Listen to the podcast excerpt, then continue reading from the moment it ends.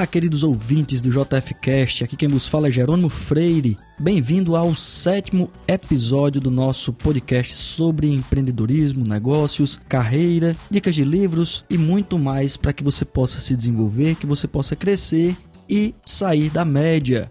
Muito obrigado pela sua audiência e vamos hoje dar continuidade a um tema que está muito em evidência nada mais nada menos do que as habilidades do profissional do futuro no presente. Nós teremos a participação, como sempre aqui, do nosso editor Eduardo Tavares, que sempre dá suas contribuições aqui e representa você aí que está nos ouvindo com sugestões, dúvidas e engrandecer aqui o nosso podcast. E aí, Jerônimo, beleza, cara? Estamos aqui de novo, mais uma semana, contribuir novamente, aprender e quem sabe ensinar um pouquinho. Com certeza, não há ninguém grande o suficiente que não possa aprender, nem pequeno o suficiente que não possa ensinar. Esse é um dos lemas da minha vida.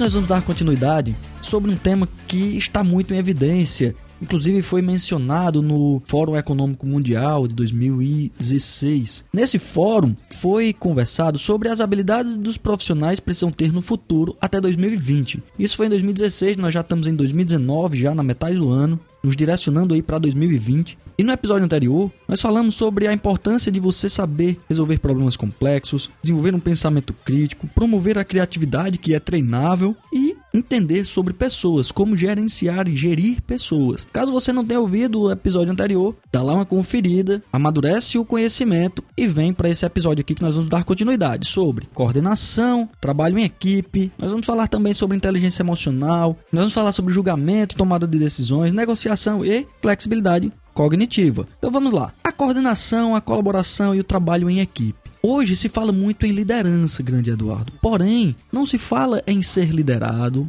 não se fala numa muitos cursos aí que o pessoal costuma fazer. Ah, o líder, líder coaching, isso, o líder muito, o líder humanizado. Beleza, eu acredito muito nisso, mas a minha visão sobre líder é que ele precisa ser situacional. Uhum. Se precisar em algum momento se exaltar um pouquinho ou impor um pouco mais de energia, eu não vejo problema nenhum em relação a isso. Eu costumo até fazer a metáfora dos líderes, você está no cinema, começa a pegar fogo o cinema. Tá porra, bicho. Aí o líder democrático levanta e faz o seguinte: Tá, pessoal, vamos conversar para saber quem deve sair primeiro. Aham. Uhum. São as mulheres grávidas, depois as mulheres, ou as criancinhas vêm primeiro? Aham, uhum. Como é? Não tem. É, na verdade, sabe o que, é que eu digo como é que faz? Hum. Sai, porra, corre! Pronto. Mas vamos lá, nós estamos trabalhando líder democrático, né? Ele tem que ouvir todo mundo. Mas aí o cinema tá. Tá pegando fogo. Pegou mano. fogo, morreu todo mundo. É, né? exatamente. Mas vamos lá. Vamos para a segunda situação. Tá. O líder autocrático, aquele chefe que todo mundo abomina hoje. Ah. Que grita, que bate na mesa, beleza. Nessa situação, ele pega logo na primeira fila, agarra logo no cabelo do cara lá e joga logo ele lá fora do cinema. Bora, porra, bora, bora, bora, bora sair, bora sair. Pega a fila lá dos deficientes, põe a galera pra fora, empurra, empurra na cadeira. Um, empurra um, quebra o braço de outro e tal. No final das contas, quem foi mais efetivo nesse ponto? É.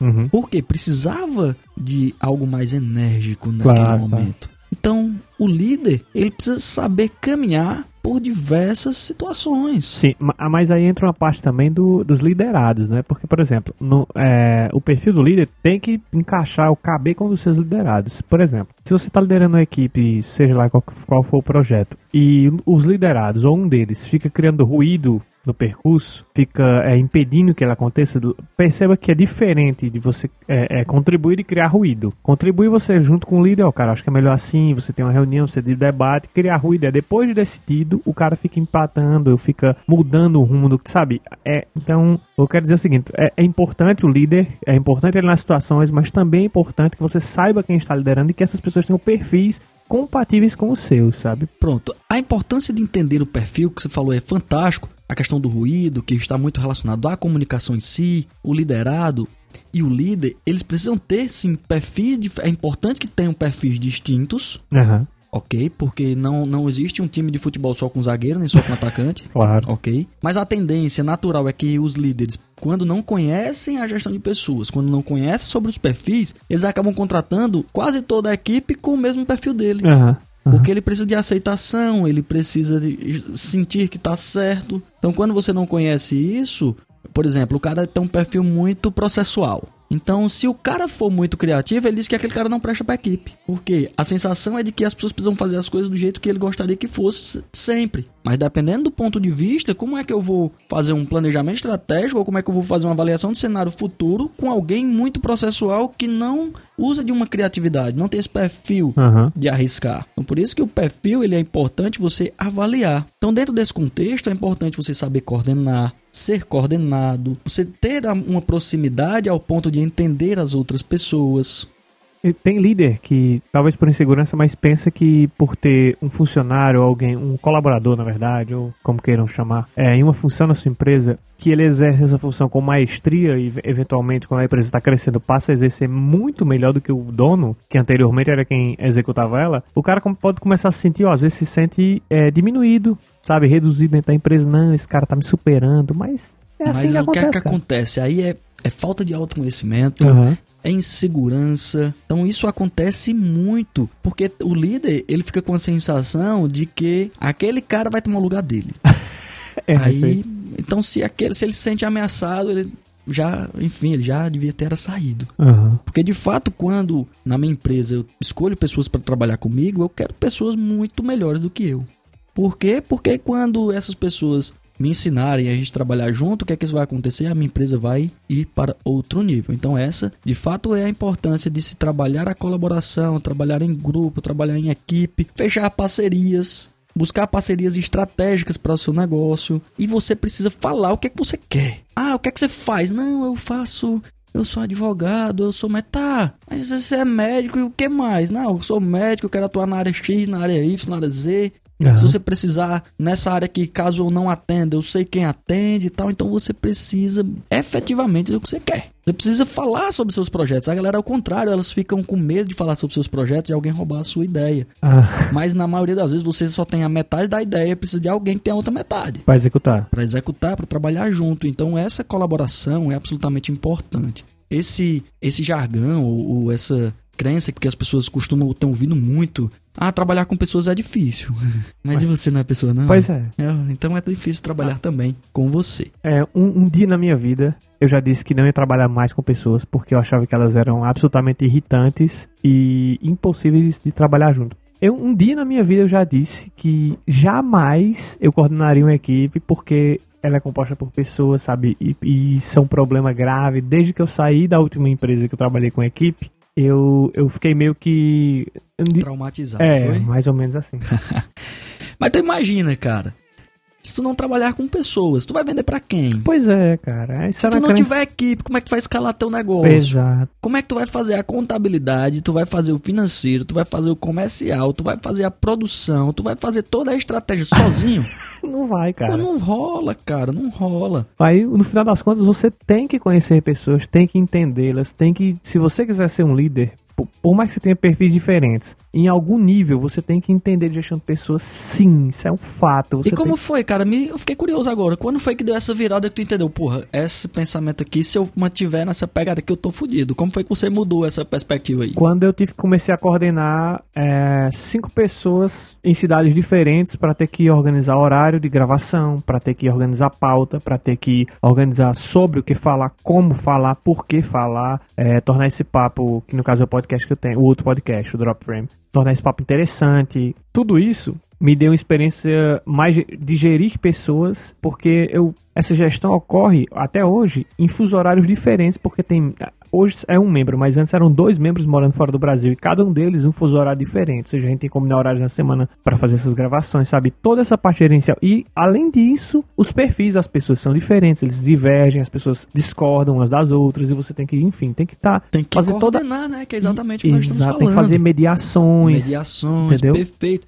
Mas me conta aí, foi você que escolheu esse papel de liderança Ou foi o time que escolheu você? Como foi que funcionou essa transição aí? Conta aí que eu fiquei curioso. Cara, no, quando começou o podcast foi o seguinte: eu chamei mais um amigo, esse que mora no Canadá, digo, cara, vamos fazer um podcast? Ele, vamos. Aí nós tivemos a primeira equipe, a equipe inicial eram eu, éramos eu, ele, mais dois amigos daqui do, da, da cidade mesmo. Mas quando o caldo começou a engrossar, por exemplo, gravação fixa, é, criação de pauta. Quando o negócio se profissionalizou? Foi. Aí começa, não, um deles é porque eu não posso, eu vou ter que passar 15 dias fora. E, não, tudo bem. Não sei o que, não sei o que. Aí foi indo, foi indo, foi. Levei um cano de um dos caras também, que me passou, fez dar uma cagada lá mesmo, passou uma identidade visual é, não original, dizendo que era, e enfim, levei, tive alguns problemas. Essa galera saiu e foram entrando outros, e, e passando, e entrando e passando. E no final, há uns oito meses, fixou a galera, somos em cinco agora, e através de mais do. É, eles foram filtrados através do de quem quer, sabe? O cara não. não... Então, você passou na formação de equipe pela, pelas fases da formação de equipe. Uhum. Primeiro, eram pessoas reunidas, que é a fase do caos da seleção dessas pessoas em busca de um objetivo comum, que de fato é a coordenação, a colaboração uhum. e o trabalhar em equipe. Uhum. Depois que você fez isso, que começou a profissionalizar, que o time começou a depender um do outro, ele deixa de ser colaboradores unidos e passa a se desenvolver em forma de equipe. Mais e como essa, organização. E a equipe começa a se organizar o comprometimento vai, vai sendo exigido uns dos outros. E aí, quem não está engajado com o projeto, ele naturalmente vai ele embora. Sai, pois é. Inclusive, aí, até hoje, tem, tem gente que não fala comigo, fica com raiva de mim. Porque tu tirou o cara da equipe, não, é? Não é que eu tirei, ele se tirou. Ah, ele se tirou. Ah, sim. Entendeu? Mas o que acontece foi o seguinte: eu, o problema que eu tive, você ter cuidado, mesmo quando você tá fazendo as coisas de forma madura. O cara me entregou identidade visual, dizendo, não, cara, isso daqui foi eu criei, sendo que ele tinha pego de um site vagabundo, sabe? Qualquer. Hoje, é, aí mas o, o, pior de tudo, ele, ele podia ter dito, cara, eu peguei desse site e a gente vai ter que mencionar no rodapé que a identidade visual é a fonte, né? A fonte. É isso, mas Dá não. o crédito do cara. A né? gente podia ter levado processo e tal. Enfim, hoje a gente pagou a identidade visual, contratamos o profissional, pagamos e fizemos tudo, tudo bonitinho pra. Profissionalizamos o máximo que a gente pôde até agora e que, na medida do que compensa também. Mas o projeto tá andando e a gestão funcionou e hoje tá quem quer no projeto. E você lidera essa equipe. É, porque eu fiquei mais com. Eu nem respondi a tua pergunta, que foi por quê, como foi que eu cheguei na liderança. Mas foi. Eu comecei o projeto, a iniciativa foi minha, e eu, até hoje, na verdade, sou o cara que coloca a mão na massa mais. Em termos de fazer roteiro, em termos de é, editar, de coordenar a galera. Perfeito, Naturalmente perfeito. eu tendi para isso. E a galera segue na, na Isso, boa. isso. Perfeito. Então, galera, vocês conseguem perceber que caso você não goste de pessoas, você tem um grande problema aí para resolver em sua É. vida. E, obviamente, você pode se desenvolver, porque Eduardo, exatamente, é a prova de que ele percebeu dentro de um projeto a ser desenvolvido que não tem como crescer sem trabalhar com pessoas. É impossível.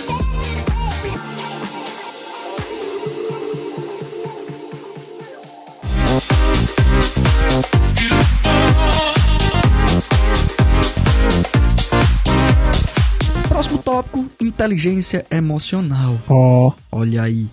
Cara, essa eu vou precisar, eu preciso compartilhar com vocês a experiência diga aí. que vivenciei essa semana. Mais precisamente, você vai estar ouvindo esse episódio, mas isso aconteceu precisamente no dia 15 de julho Aham. de 2019. Fui convidado a organizar um evento, tudo ok, e o negócio foi punk, cara. Inteligência emocional aí na veia. O evento estava todo ok até quinta-feira, que antecedia o evento, tava tudo ok. E aí, cara, quando foi às 19 horas É. da quinta-feira, o cara que assinaria o projeto do evento, quando viu o número de documentos que ele precisaria apresentar, ele disse: Cara, não tenho tempo, tô fora. Isso, evento com autoridades, com prefeitos, deputados, grandes empresários, presidente de sindicato, enfim.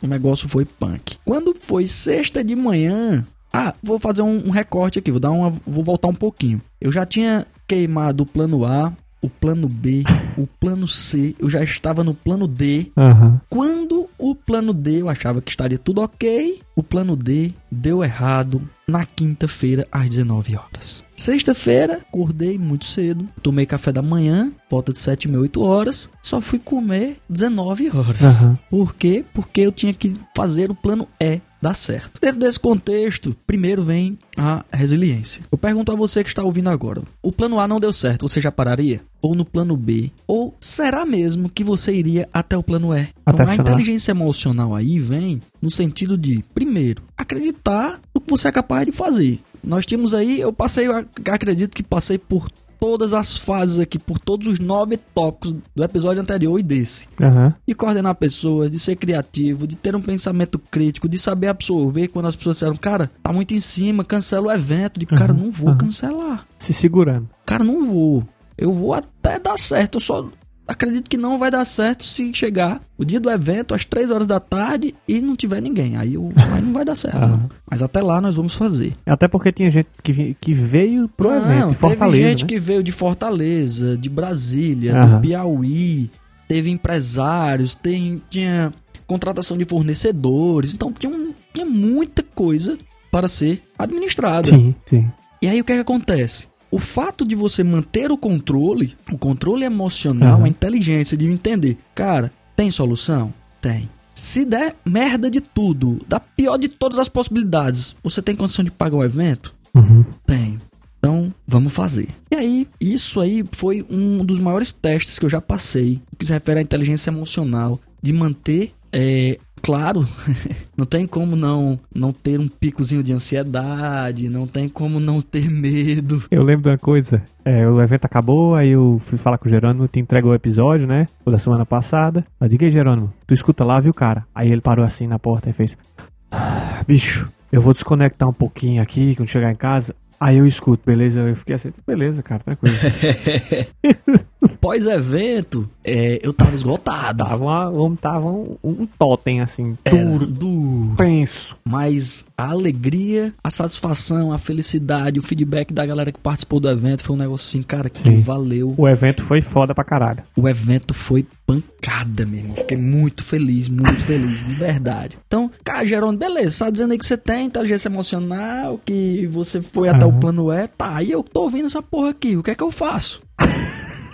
Né? Cara, eu vou te falar, você que tá ouvindo esse podcast agora, você precisa treinar. É. É como músculo, né? É como músculo. Você, quando passar por situações de pressão, você vai analisar como se fosse uma terceira pessoa. Aham. Você vai sair do, do seu posicionamento, vai dizer, cara, beleza. Eu sempre faço essa pergunta: qual é o pior dos mundos? O que é que pode acontecer de verdade, de ruim?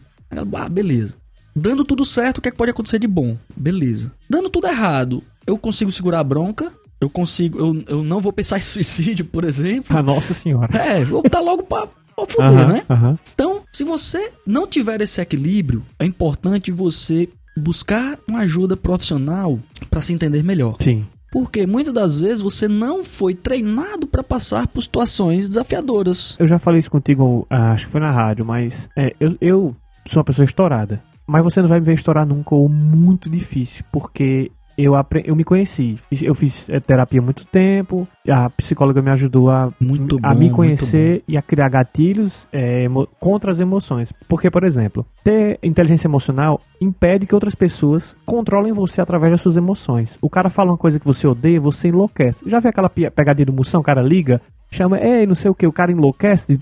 O cara tá lhe comandando. Se você não fica com Você raiva. está dando a oportunidade da outra pessoa de comandar o seu sentimento. Exato. Aí você fica, você fica que nem uma marionete para outras pessoas. Se você não tiver com autocontrole, entendeu? Em, em todas as situações. Essa, por exemplo, se o, se o cara no ápice da, da sua frustração, sei lá, no plano Z já quase, e o cara chega e diz, cara, desiste. É, você fraco, é, já sentido, já chateado, Já, já abatido, né? é, já, é, é o que precisa pro cara chegar e. Não, aí Dá você só um empurrãozinho assim na beira do abismo. Vai. Então, isso, na inteligência emocional, é importante você procurar profissionais, processos Sim, de autoconhecimento, de autodesenvolvimento. Que foi o que eu fiz. Cinco anos eu iniciei o meu processo de, de autoconhecimento, de tomada de decisões. E cada um tem o seu time, cara. Cada Sim. um tem a sua forma. Aquela história, aquelas propagandas que falam sobre o trânsito, violência no trânsito. Sim. Ah, respira até 10, exatamente é para você voltar ao seu estado de consciência. Quando você para e foca em sua respiração, os outros pensamentos, as outras situações, elas começam a. Você começa a tirar elas do, daquele momento. Aham. Então, A ofensa contra as pessoas que, lhe- que tentam lhe ofender, elas só vão conseguir se você permitir. Exato. É a história do bullying também. O bullying é, faz parte, claro, que existe o bullying de agressões e tal, mas não chegando a esse nível, a inteligência emocional tá em o cara é, te apelida ou fala alguma coisa que você não gosta. Cara, se você não receber aquilo, ele não conseguiu atingir o resultado dele. Então esse é. ignora o cara. Ó, co- um livro que me ajudou bastante a dar um, dar um- Não é um livro exatamente de autoconhecimento, mas ele dá um- uma pincelada boa. É O Poder do Hábito. Ah, muito bom. Nele, muito bom. a gente falou agora sobre paciência, sobre resiliência. Ele menciona um estudo que é o seguinte: que fo- foram feitos dois grupos. Eu não lembro agora a quantidade exata, mas em um dos grupos era feito o seguinte: o cara resolvia um quebra-cabeça e depois de resolução desse quebra-cabeça ele ia responder tipo um quiz com várias questões, acho que eram com 14 questões e coisas do tipo, tá? Ele fazia um, responder uma série de perguntas. No grupo B, o quebra-cabeça não tinha solução. Ou seja, o cara passava duas horas lá, que era o tempo que você tinha, enquanto o grupo A resolvia rapidinho, porque ele o outro ficava batendo cabeça e não tinha resolução, ou seja, irritava o cara. Na segunda etapa, o cara não tinha. A, a resiliência do cara estava esgotada e ele não tinha mais fôlego emocional e ele desistia no meio das perguntas, sabe? Achava chato, ficava, ah, não sei o quê. Eu tô mencionando por cima, se vocês quiserem realmente ter acesso ao estudo, vejam no livro, acho que no, no, no final do livro tem, tem uma. uma, é, uma a Um resumo. Tem a bibliografia Ah, beleza. dos, dos artigos que foram usados, mas é, em suma é isso. Eles concluem que resiliência e paciência é treinável e, e age como músculo. Se você esgota demais, é, você esvai, mas com o tempo você pode treinar e de novo, de novo você vai ficando melhor e melhor e melhor. Porque você começa a trazer, Eduardo, experiências passadas que você tem como base de comparação, Exato. sabe? Então você começa, ah, se o cara, vamos lá, bateu no meu carro e eu consegui naquele momento controlar minha, mi- meu ímpeto, minha, minha ira, minha raiva, beleza. Então se o cara, pô, o cara tropeçou em mim, eu não vou ficar muito preocupado com Aham. isso. Não, o cara foi sem querer e tal. Enfim, então é absolutamente treinável. É, e aconteceu também uma coisa, Gerando, comigo, que é o seguinte, que eu aprendi. Eu, eu acho que eu já mencionei isso, não sei se aqui é no programa da rádio, mas o me ajuda muito são, é, foi a criação de gatilhos mentais. E esses gatilhos eles agem como? Por exemplo, quando eu tô com muita raiva, você já falou, mas eu me vejo em terceira pessoa. Digo, opa, por que, que eu tô com raiva? É, é um excelente momento para você refletir, jogar a luz do, do- da consciência sobre si mesmo. Por que, que eu tô com raiva agora? Eu preciso estar com raiva? Eu realmente preciso. Eu acho que eu não quero estar com raiva. Cara, o questionamento é sensacional. A autoanálise no momento, just time ali, naquela hora, Você se pegar com raiva. Você- total, você, você começa a perceber como o seu corpo e a sua cabeça está reagindo no momento do ato. Aham. Isso é de fato autoconhecimento. Isso. Isso é treinável, porque eu não era assim. Antes eu tinha uma raiva, eu parte, gritava, ficava, sabe, eu era outro, assim, a pessoa vai, eu não hoje eu sou perfeito, ser do céu, não, mas o que acontece é que você eventualmente aprende algumas coisas que vão te ajudar, instrumentaliza algumas coisas, melhor dizendo, que vão te ajudar durante a vida inteira, né? O- nessa parte de inteligência emocional, a mim foi muito útil, porque, por exemplo, em discussões em relacionamento, discussões com amizade, com outra coisa, você consegue separar bem as partes, o que é que tá acontecendo e, e, e se perceber melhor, dizendo, cara, isso aqui é uma futilidade, é uma besteira. Eventualmente você não consegue nem manifestar um sentimento por aquilo, porque não é, não, não é grande o suficiente. Você resolve rapidamente e acabou. Então, coordenar pessoas, trabalhar a inteligência emocional é extremamente importante na vida e no mercado de trabalho.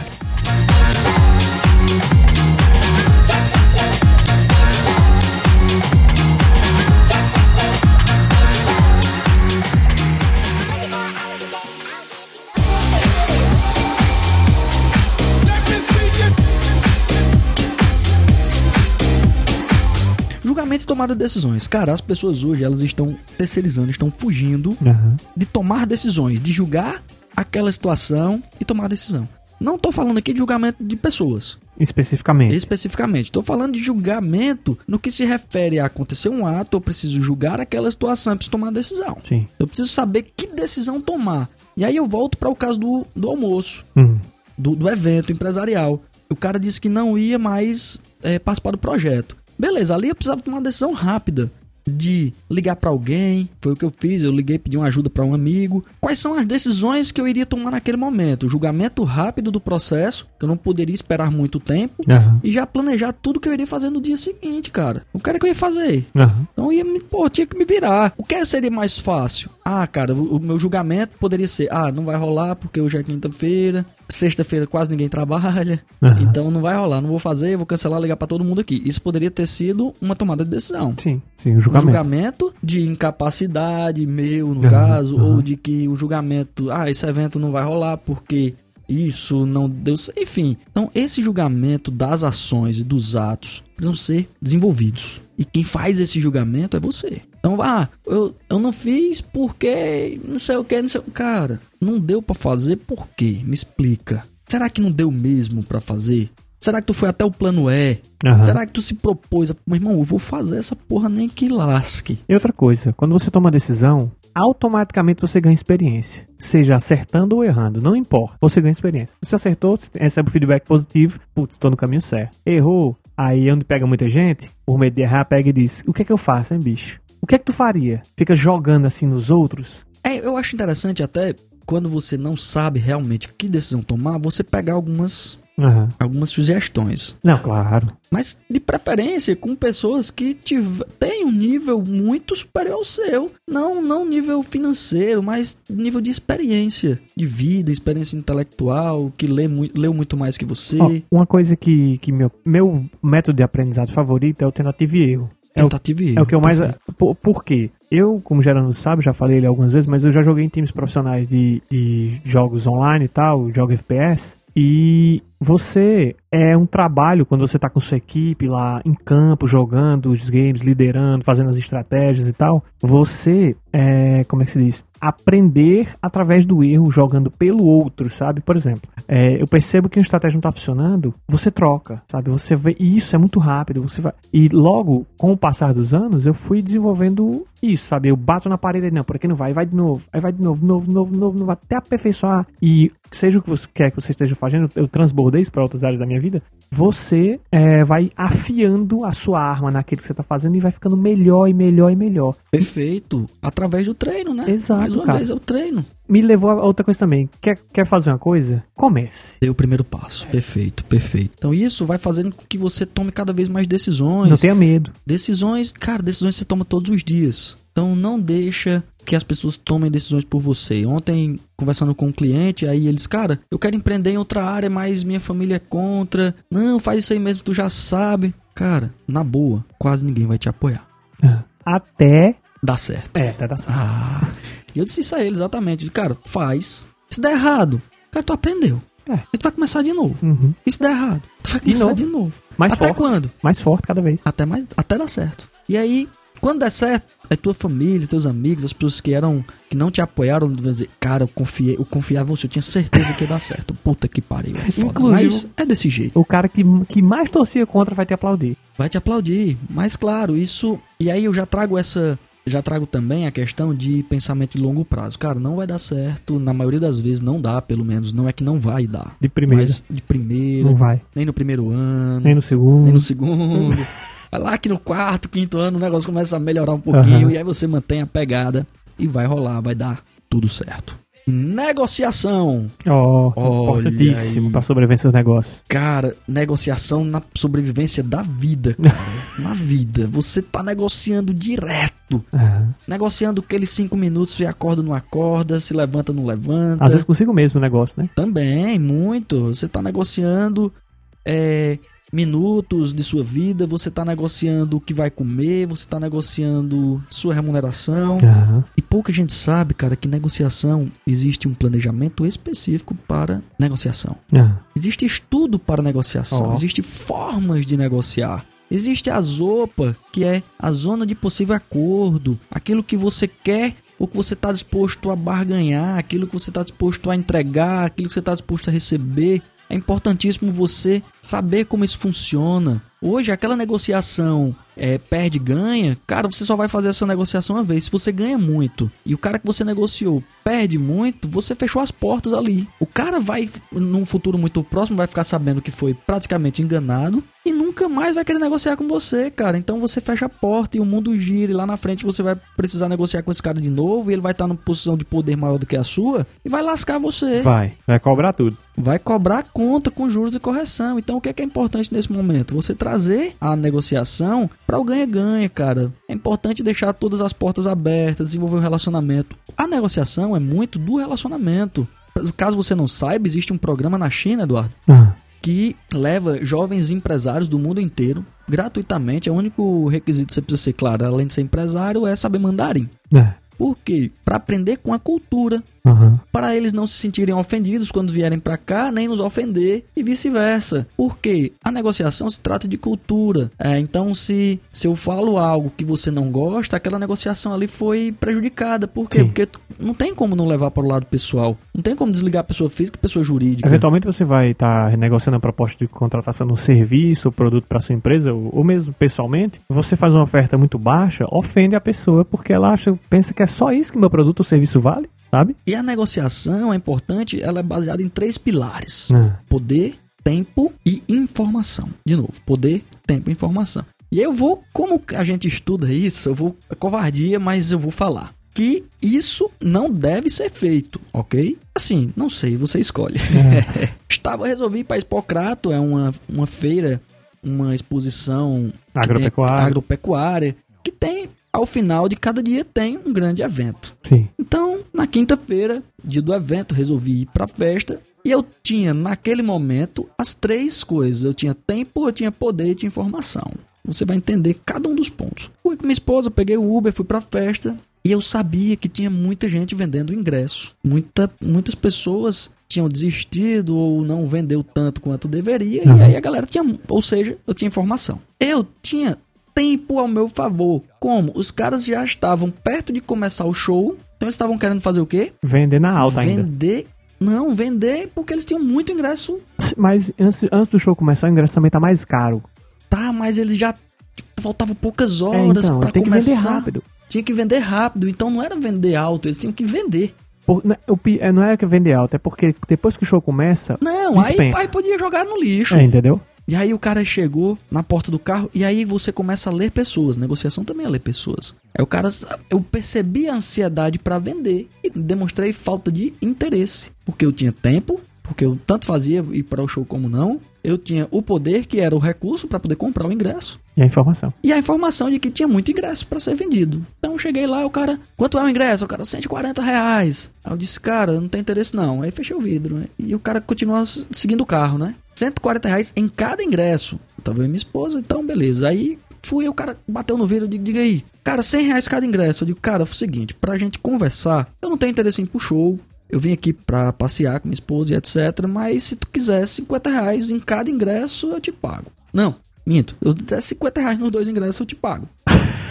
o cara, olha aí, o cara tava pedindo 140 em, do, em cada um. Era o vai que cola. Aí, beleza, fechei o vídeo e tal. Cara, eu consegui por 80 reais. Os dois ingressos. Aham. aham. Ele tava, inicialmente, a negociação começou com 140 cada. 140 cada. 280 total. 280. No final da negociação, eu paguei 80 reais. É, foi um pequeno desconto de 200 reais. Pronto. Então o que, que acontece? Cara, eu usei todo o meu, a- o meu feeling, a- o meu conhecimento sobre negociação. Aham. Então, se você não sabe, ah, se você fica ansioso ou demonstra muita ansiedade para fechar o negócio, é importante que aí você pode vacilar. É importante procurar ajuda médica, né? Porque o cara tá ansioso por isso é ansiedade, cara. Pois é. Não é outra coisa. Você tem que se Então, acalmar. Acalmar, respirar, estudar, ver qual é a situação, saber qual é o perfil das pessoas, trazer uma comunicação clara, uma comunicação Claro, assertiva. claro. E aí você vai conseguir negociar bem. Se você quiser saber mais sobre esse tema, nos acompanha aí nas redes sociais, no Instagram, no canal Jerônimo Freire Educação Executiva no YouTube, programa na rádio, na FM 91.9 aqui em Juazeiro do Norte. Caso você esteja em outro local do Brasil e do mundo, você pode baixar o aplicativo Radiosnet, botar lá 91.9 FM Iracema.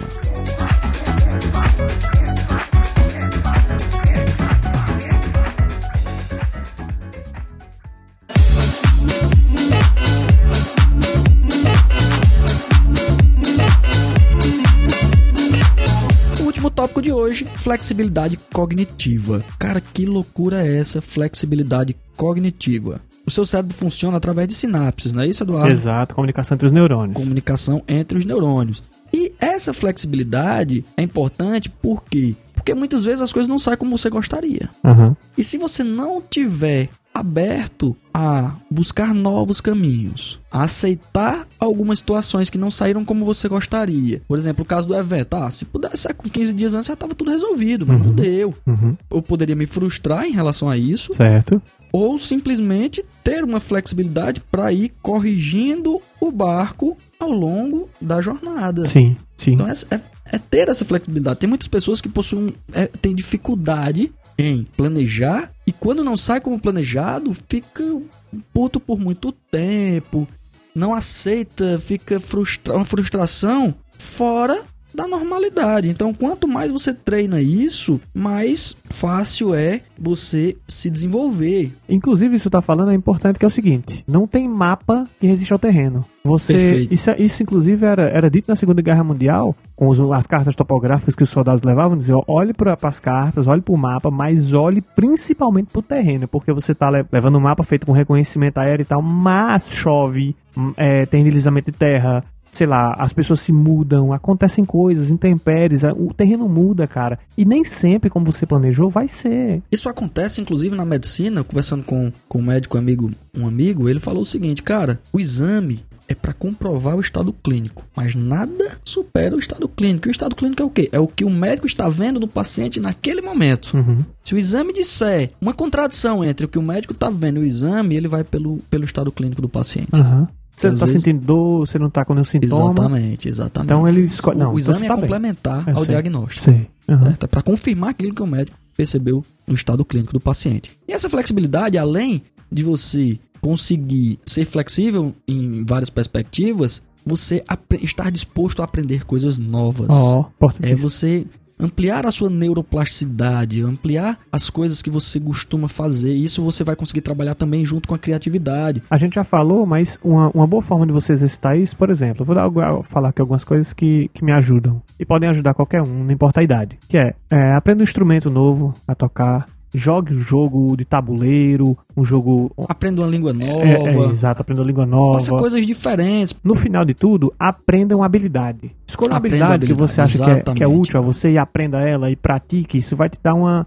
O fato de você aprender, dar instrumentos para o teu cérebro, aprender a aprender. Exatamente. Então isso vai dar uma flexibilidade de cognição. Exato. Ou seja, você vai ativar novas áreas do seu cérebro e vai fazer com que você consiga se desenvolver ainda mais. Ah, por exemplo, se desenvolver ainda mais. Você aprende uma coisa, da próxima vez que você for aprender outra coisa, você já sabe mais ou menos um caminho. Você na sua cabeça, ah, eu, eu consigo aprender assim, aí depois desse, desse ponto eu vou para esse, aí desse para esse. Você começa a trazer as experiências de outras áreas. Exato. É importante você aprender diversas coisas. Com certeza. Em várias áreas, diversos tipos de conhecimento e não ficar, por exemplo, para concluir o nosso projeto de hoje, nosso podcast, a, o momento em que eu mais me desenvolvi foi quando eu saí da área do direito, porque é o seguinte, qual é a sequência lógica da manada? Você termina a graduação, faz a pós-graduação, uhum. vai pro mestrado, vai pro doutorado, pós-doutorado morreu, né? Aí você já tá caindo os dentes lá, beleza. Tudo na mesma área técnica. Uhum. Cara focado. O cara é muito técnico, beleza. Mas na hora de ganhar dinheiro, o cara não sabe nada. Cameba. O cara é ameba. O cara não sabe o que é um fluxo de caixa. O cara não sabe o que é um benchmark. O cara não sabe o que é um plano de negócio. E às vezes até sabe, mas não sabe fazer. Por exemplo, eu chego a meu professor em toda a sua pompa. Um exemplo. Hipotético aqui. O professor não existe. Suponhamos. Hum. Ah, tá. Tudo e diz bem, então. eu, que tenho doutorado, digo que é melhor você fazer seu plano de negócio assim, assim, assado, não sei o que, não sei o que. Aí eu levantei o braço e falei, professor, oi, quantos negócios o senhor já teve? Com quantos anos o senhor fez o primeiro milhão e é, o senhor vendeu um negócio do senhor de sucesso quantas vezes já? Não, nenhuma. Digo. Aí eu, ah, sim, entendi. Aí baixei o braço e para mim, porque eu queria passar na cadeira ainda assim, eu pensei, então, por que, para acompanhar na palavra, que raios este homem tem para me ensinar técnica que não seja teórico, eu não tenho propriedade nenhuma. Eu confio muito mais em, seu, sei lá, no cara que é vendedor de coco na praia e depois abriu vários quiosques e conseguir ter uma franquia. Ou seja, na prática, ele entende mil e quinhentas milhões de vezes melhor como funciona o mercado do que um cara que está em toda a sua pompa. Eu sou doutor. É, com, não estou dizendo que não é importante estudos científicos, nada disso. Eu tô dizendo que na prática, que é o que importa, no final das contas, você vai ter que colocar em prática. Por mais que você saiba, você tem que pôr em prática. Cara, um dos episódios, um dos episódios eu falei sobre isso, da questão das competências. Sim. Que é o chá, né? Que é a competência, habilidade e atitude. Sim. Competência é o saber, habilidade é saber fazer e atitude é fazer. Você até inclusive falou que tem gente que nunca sai da fase do aprendizado. O cara continua só aprendendo. O ciclo do aprendizado. Oh, mas o que eu queria concluir é o seguinte: na, na faculdade, muitas vezes parece que não todos eles são todos professores.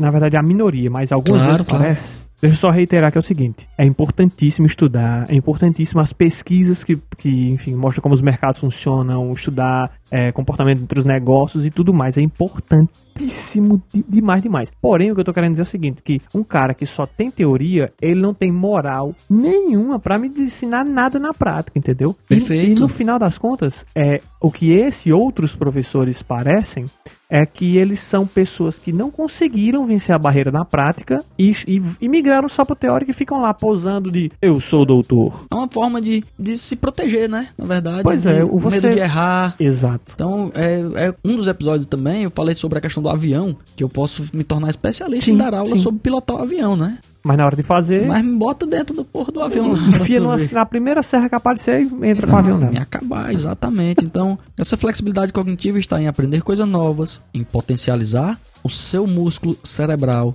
e fazer com que você cresça e se desenvolva cada vez mais.